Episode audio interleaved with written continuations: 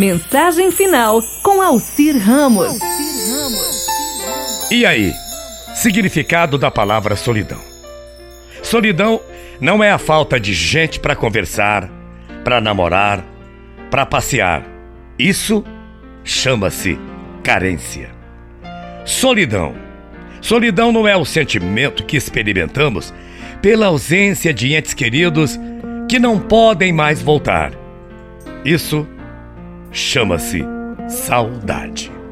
Solidão não é o retiro voluntário que a gente se impõe às vezes para realinhar os pensamentos. Isso chama-se equilíbrio. Solidão. Solidão não é o claustro involuntário que o destino nos impõe compulsoriamente para que revejamos a nossa vida. Isso é um princípio da natureza. Estamos falando sobre solidão. Solidão não é a vazão, vazão de gente ao nosso lado. Uh -uh. Isso é circunstância.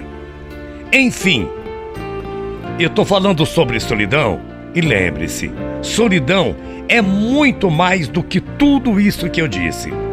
Solidão é quando perdemos de nós mesmos e procuramos em vão pela nossa alma.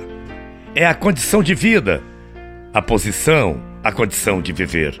Por isso que se diz: a ciência de viver é a arte de amar. Bom dia, ótima tarde de quinta-feira, até amanhã às oito, morrendo de saudades. E você sabe disso, né? Tchau, feia.